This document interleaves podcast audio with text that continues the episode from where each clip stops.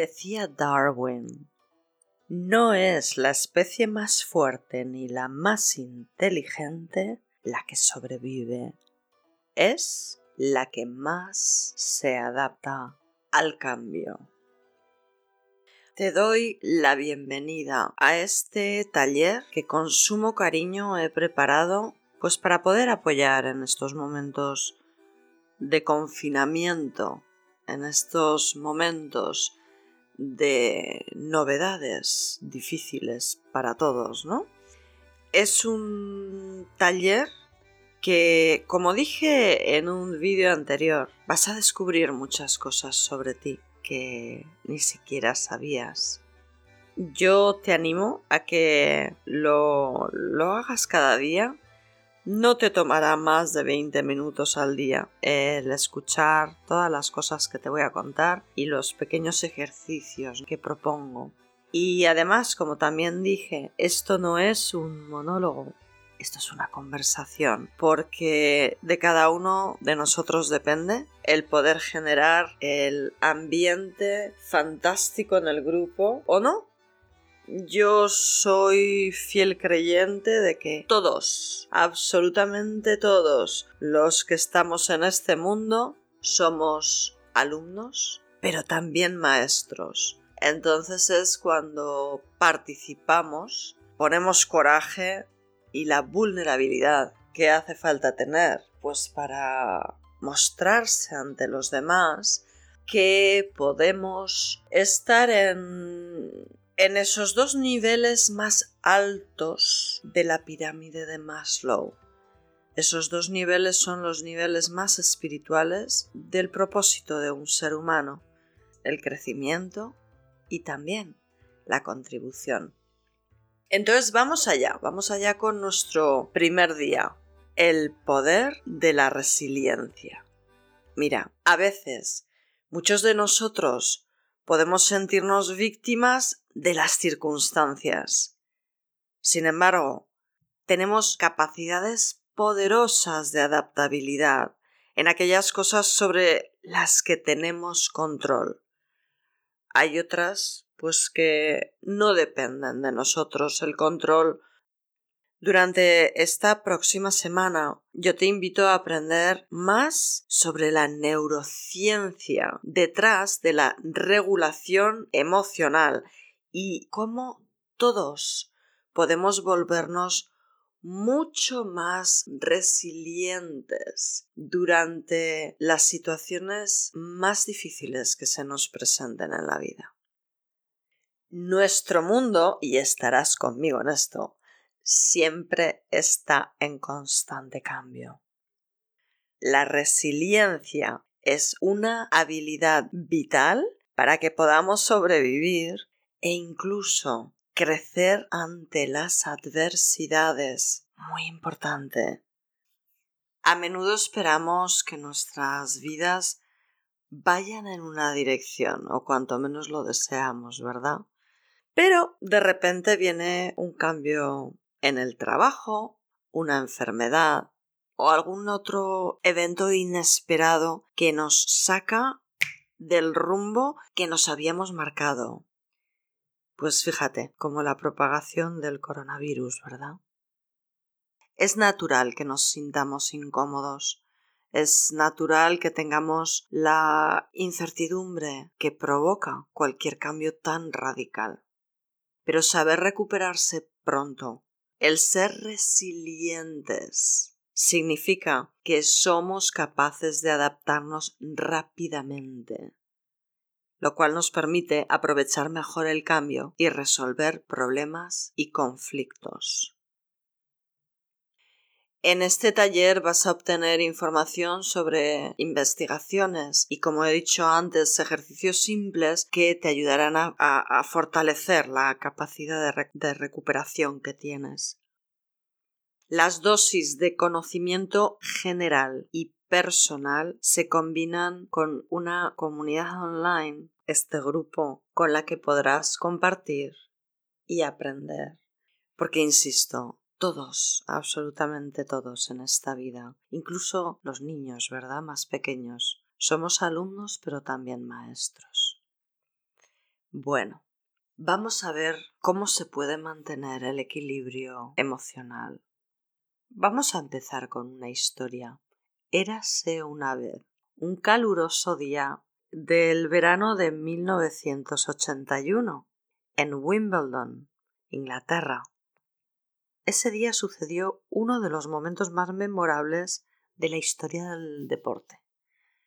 Un joven John McEnroe hizo un saque que pensó había sido magnífico. Sin embargo, el árbitro Edward James gritó Falta. McEnroe, conocido por su genio, ¿verdad? Su, su, de hecho, descontrol emocional. Se acercó a James para protestar. Estaba claramente irritado, aunque inicialmente mmm, logró mantener cierta calma. Pero de repente, en medio de su protesta, se rompe, se dispara, pierde el control hacia el árbitro. Le, le decía ¿Cómo podrías llamar falta a eso? Todos en este estadio saben que está adentro. ¿Qué es lo que le sucedió a McEnroe en este momento? Pues que él tuvo un secuestro emocional. ¿Y qué es esto? Pues tan fácil como perder el equilibrio emocional. Para aprender un poco más de esto, me gustaría entrar un poco más en, la neurociencia, aquella ciencia que, que estudia el cerebro, que es muy interesante porque es cuando conocemos cómo suceden las cosas y por qué nos suceden que podemos hacer algo al respecto. Podemos entrar en conciencia y gestionar nuestras vidas de una manera muchísimo más productiva tanto para nosotros, para nuestra plenitud vital, como para el prójimo, porque si nosotros estamos bien con nosotros mismos, al final también estamos bien con, con los demás. Lo dicen hasta los libros sagrados, ¿verdad? Ama al prójimo como a ti mismo. Por lo tanto, vamos a conocernos mejor, vamos a amarnos, porque este mundo puede ser muchísimo mejor con muy poquito esfuerzo. Bueno, vamos a hablar de la neurociencia en el equilibrio emocional. Cada vez que nos sentimos amenazados, se activa una parte de nuestro cerebro que se llama la amígdala. De nuestro cerebro, ¿eh? No de la garganta, esa es otra. Nada que ver. Esto es parte de un conjunto primario de circuitos que evolucionó para advertirnos de peligros como que iba a venir un oso y se nos iba a comer, o que mmm, se nos iba a caer una roca en la cabeza despeñada por la montaña, ¿no? La amígdala trabaja en estrecha colaboración con el hipocampo. Acuérdate, porque el hipocampo es un gran amigo. Yo, para que lo recordéis, siempre sugiero esta regla mnemotécnica. Ande, o no ande, caballo grande. Pues como digo, la amígdala trabaja en estrecha colaboración con el hipocampo y son un centro de memoria que cataloga las amenazas que ya hemos vivido anteriormente o que nos han contado. ¿Mm? Las memorizamos y las tenemos ahí. En este ejemplo anterior de McEnroe, probablemente lo que le pasó a él es que se sintió amenazado por esa llamada del árbitro.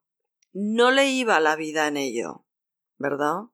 Pero ese sistema de alarma disparó la amígdala y su cerebro reaccionó como si le fuera la vida en ello.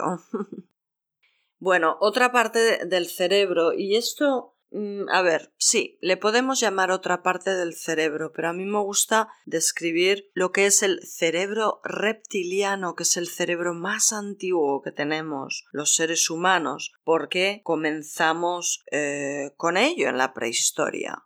Cuando la amígdala se dilata, lo que sucede es que el hipocampo se contrae y tenemos una reacción química corporal en la que se nos dispara la adrenalina. Lo vamos a ir viendo, ya os apuntaré qué es lo que nos sucede, además en un minuto lo voy a hacer. Pero quedaros con esto, ¿no? El cerebro reptiliano, por otra parte, y luego un cerebro muchísimo más nuevo, ya con el Homo sapiens, tal, tal, tal, que es el córtex prefrontal, que está, lo tenemos ahí detrás de la frente, también llamado corteza prefrontal. Este cerebro es el cerebro con el que pensamos y razonamos. Es un área altamente sofisticada que controla la toma de decisiones. Fíjate qué importante. Enfoca nuestra atención y nos ayuda a calcular, a analizar e incluso a interpretar la información que recibimos. También ayuda a regular la amígdala. ¿Por qué? Pues porque si cuando estamos utilizando el cerebro, el, el córtex prefrontal, la amígdala se reduce y el hipocampo se amplía. El hipocampo lo tenemos que ver como casi nuestro mejor amigo y es en esa reducción de la amígdala y dilatación del, hipocampo cuando mejor estamos, más serenos, incluso, como digo, en momentos de muchísima adversidad. La amígdala tiene un objetivo y esto, recordad, viene del cerebro reptiliano. Cuando estábamos en la cueva, ¿verdad? busca las amenazas y cuando las detecta nos pone en modo de lucha, huida o congelación. A este, a este tercero también se le puede llamar de evitación, porque o nos congelamos y, y no sabemos qué hacer, o también evitamos, miramos para otro lado, ¿verdad? Cuando sucede eso, se cierra el canal que va hacia la corteza prefrontal, el, córtex, y nos prepara para la acción o inacción física, ¿no? En el caso de congelación. Lucha, huida y congelación o evitación. La amígdala siempre ha cumplido una función importante, siempre la ha cumplido y es mantenernos a salvo. Como digo, cuando vivíamos en las cuevas, ¿verdad? Y ojo que viene el oso a comernos. Hoy en día, cuando no gestionamos el ego, porque el ego no es un tipo malo, el ego no es un tipo malo, guarda una relación muy íntima con el cerebro reptiliano. El ego está ahí para, ups, corre, corre, que te pillan. Y salvarnos de muchas situaciones. Lo que pasa es que si no gestionamos nuestro ego como tiene que estar gestionado, yo siempre digo, bueno, como decía Eckhart Tolle, somos alma, somos ego y somos el cuerpo del dolor. Tenemos que vivir desde el alma y es cuando mejor lo hacemos. Porque si le damos rienda suelta al ego, las cosas se nos complican. El ego se alimenta del cuerpo del dolor. Y esos tres entes los, los llevamos absolutamente todos, todos dentro. Y verdaderamente la vida es mucho más plena cuando estamos nosotros, nuestro verdadero yo, que es el alma, detrás del volante, dirigiendo nuestras vidas, no siendo protagonistas de nuestras vidas, no, no, no, no, no, no, no, sino dirigiéndolas. Y el ego, el ego, tiene que estar en el asiento del copiloto.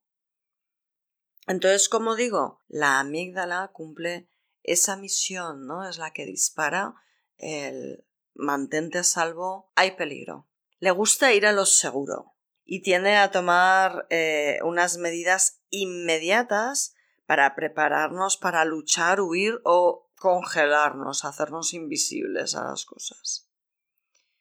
Por eso cuando la amígdala está en acción, es imposible tomar las mejores decisiones. Es imposible. Es lo que le pasó a McEnroe. Él, él había, se le había desbocado tanto el ego que no pudo controlar su ira. No pudo. No se paró un instante para entrar en sati. Sati, quizá no hayas escuchado nunca antes esta palabra. Es una palabra sánscrita a la cual eh, los occidentales, eh, finales de los 60, principios de los 70, le llamaron mindfulness. Eso ya te irá sonando algo más. Yo llevo toda una vida viviendo en mindfulness gracias a, bueno, la educación que nos dieron mis padres a estar presentes y muchas veces en momentos de adversidad radical es mejor pararse y pensar. No, no huir ni congelarse, el echar mano de la serenidad del aquí y el ahora. Tener mente clara. A mí esto me ha salvado la vida varias veces. Bueno, entonces, eh, volviendo a McEnroe, él solo vio la, situación en blanco y negro. En esas situaciones se llama vista en túnel. No sé si alguna vez te ha pasado que estás en una situación muy, muy estresante, muy radical, ¿no? Algo, te están diciendo algo, gritando, no sé qué, y es como no te lo puedes creer, y entras en, en un estrés tal que eh, se genera la visión en túnel, que se llama. Y entonces el pensamiento se torna muy torpe, muy torpe. El juicio se desvanece. E incluso nuestra memoria se vuelve muy poco fiable. Porque al final somos todos, somos yo y mis circunstancias. Entonces, al final todos vemos las cosas desde el, color del cristal, ¿no? A través del cual miramos. Pero hay una manera de recuperar el control y es trayendo la conciencia a nuestras emociones. Parar. Parar. Es así como calmamos la amígdala. Tenemos que autorreconocer en ese parón, tenemos que autorreconocer ¿Qué es lo que estamos experimentando? Estamos experimentando ira, por ejemplo, como le pasó a McEnroe. Porque cuando paramos y ponemos atención qué es lo que estamos sintiendo en ese momento, olvídate de aquel que te está gritando o tal o cual, sino hmm, ¿qué es lo que yo estoy sintiendo?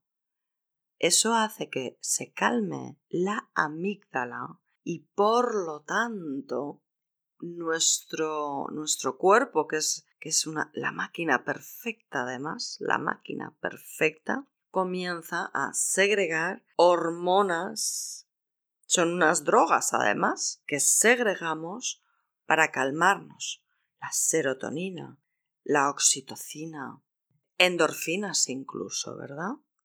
Y entonces reconociendo que estamos experimentando, por ejemplo, ira, pues puede despertar la mejor parte de la toma de decisiones en nuestro cerebro, porque pasamos directamente a la corteza prefrontal, al córtex.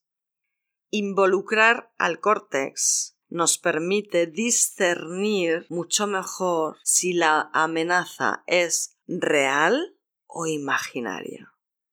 Y por ende responder de la manera más efectiva y adecuada. Vamos a imaginarnos un momento qué conversación tendría la amígdala con el córtex prefrontal en un momento de estos de oh".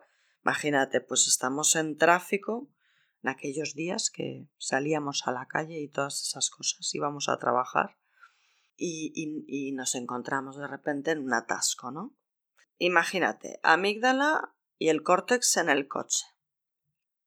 Fíjate, fíjate, este coche me acaba de cerrar el paso, es que no me deja pasar. me están humillando, me están humillando. Van a ver quién es el dueño aquí de la calle. A ver, a ver, dice el córtex. Disminuye la velocidad. Disminuye, echa el freno que te estás enfadando. Y vas a tener un sesgo de opinión, ¿verdad? Tu opinión va a ser totalmente desviada de lo que la realidad es. Sí, sí, pero es que me están tocando las narices. Es que fíjate, pero bueno. Vale, vale. Ya me calvo. Y, le dice el córtex, a ver, respira hondo. Toma tres respiraciones hondas. Oxigena la sangre. ¿Qué te hace pensar que los del coche este que se ha cruzado van a por ti? ¿Es que los conoces de algo? Mm. No, pues no. No, no. La verdad es que no, no tengo ni idea de quiénes son. Pues eso. Quizá hay una buena razón por la que se han comportado así. Quizás que tengan una urgencia y tengan que llegar al hospital lo antes posible. Y así termina la conversación, ¿verdad? Que la, amígdala ya ve un poquito más allá de sus narices y, le dice al córtex, pues sí, sí, la verdad, tienes, tienes razón. Tienes razón, no lo había pensado. Espero que todo les vaya bien. Fíjate, lo que es el reducir la velocidad mental que llevamos, ¿verdad? El, a ver, que no somos le, roi soleil, no somos le roi soleil, el, el, rey sol. El mundo no gira a nuestro alrededor. Todas las personas, como digo, son yo y mis circunstancias, y esas no tienen por qué ni siquiera tener nada que ver con tu vida.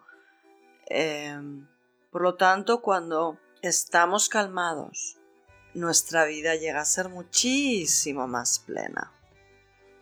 A ver, a todos, a todos nos va a suceder que en un momento u otro la amígdala nos secuestre. Porque al fin y al cabo es como, cómo funciona nuestro sistema emocional. Somos humanos, perfectamente imperfectos, imperfectamente perfectos. Pero lo importante es saber cómo responder cuando esto sucede, cuando esto sucede, el tomarnos ese respiro, ¿verdad? Que nos decían nuestras abuelas. Cuenta hasta 10, respira hondo, el darnos cuenta que no pasa nada. Esto es lo que está sucediendo y ya está. No pasa nada. Por eso yo te invito a que ahora trabajemos un poquito en en reflexionar y además en compartir. Eh, aquí con el grupo, comparte, comparte. Estamos en la intimidad de este grupo privado y ¿qué hay más bonito en la vida que compartir y además en plena vulnerabilidad, como lo hacíamos cuando éramos niños? ¿Mm? Nos caíamos pero rodando además nos, nos pelábamos las rodillas. Y ay, pupa pupa. Pero bueno, ahí que nos levantábamos, nos sacudíamos el polvo y ya está. Que nos veían los amigos, ¡buh! Ay, pobre, o jijiji, jajaja, y al final todo riendo, no pasa nada. Aquel que nunca haya tenido problemas en la vida, aquel que mm, nada le haya salido mal, es que es un zombie es un zombie. Entonces yo ahora te invito a que te tomes unos momentos reflexionando en estas preguntas. ¿Aprendiste algo nuevo sobre la forma en la que funciona tu cerebro en tiempos de cambios drásticos? ¿Qué has aprendido? Compártelo, compártelo, porque cada uno aprendemos una cosa eh, y el compartirlo hace que todos crezcamos. ¿Te sientes plenamente consciente de lo que te sucede internamente Esto sería la autoconsciencia. Cuando las cosas no salen según las habías planificado, ¿sueles tener un plan A? ¿O eres de las personas que tienen un plan A y un plan B por si acaso el A no sale? O incluso un plan de la A, como digo yo, a la Z. Porque al final la vida es como es. Y la vida fluye para todos. Y al final todo está bien, por muy duro que a veces nos parezcan las cosas. Al final todo está bien. Insisto, esto no es un monólogo. Yo no he venido aquí para hablarme a mí misma, que para eso lo hago y además en silencio. Esto es una conversación. Entre amigos, una conversación. Comparte. Comparte porque todos vamos a aprender de ti. Todos vamos a aprender de todos. Y así creceremos. Y además, si tienes el tesoro de tener hijos, de tener sobrinos, compártelo también con ellos, porque estamos hablando de inteligencia emocional y les vendrá muy, pero que muy bien en su camino. Nos vemos mañana. Em, deseo que te haya servido y por favor, por favor, como todos los días, dime tres cosas que hayas aprendido en este ratico de hoy. Muchos besos y hasta pronto. Hasta mañana. Bye.